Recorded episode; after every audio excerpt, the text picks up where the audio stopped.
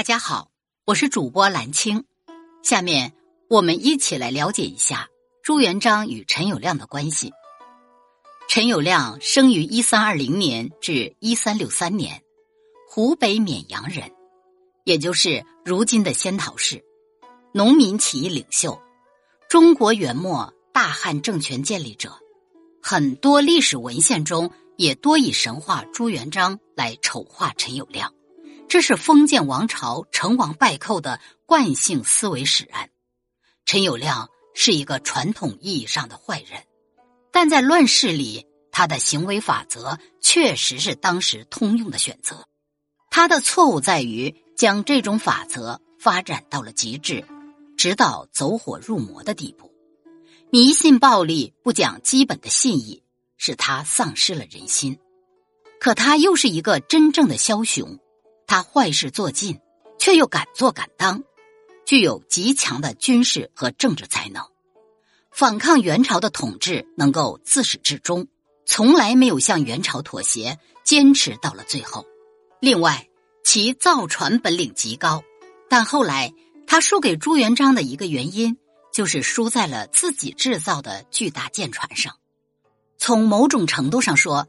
陈友谅与朱元璋争天下的历史意义，并不亚于项羽与刘邦，且两者颇有相似点。比如论反秦战功，项羽大于刘邦；论反元功绩，陈友谅也大于朱元璋。然而，陈友谅的形象和影响远远比不上项羽，这与明史在清代由官方修撰有关。成王败寇是一个原因，刻意打压陈友谅是肯定的。明史中关于陈友谅的记载大多数是负面的，说他性雄猜，好以权术御下，就是说他好弄权术且下手狠辣。这也是现在的文学影视作品丑化他的重要原因。毕竟司马迁只有一个，项羽在历史号卷里光彩照人。离不开司马迁，而陈友谅一直被贬损，失去了本来面目及历史上应有的位置。陈友谅出身贫苦，自小看多了官吏欺压百姓之事，对官吏恨之入骨。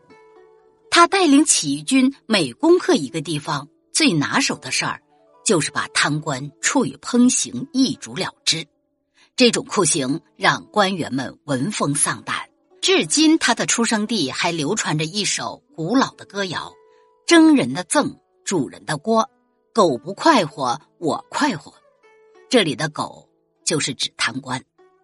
陈友谅一直坚定的站在反元的最前线。一三五八年，他直接指挥了安庆战役。当时守安庆的是于阙，此人曾被元朝任命为淮西宣慰副使、都元帅。后因守安庆有功，升任淮南行省左丞，并赐二品符。朱元璋不敢讨伐余阙，说什么此人是忠臣，如果大臣们都像余阙这样，元朝就不会乱了。而陈友谅却敢于啃这块硬骨头，为了攻打安庆，三败三起，付出了极为惨重的代价。两军大战于沙漠洲。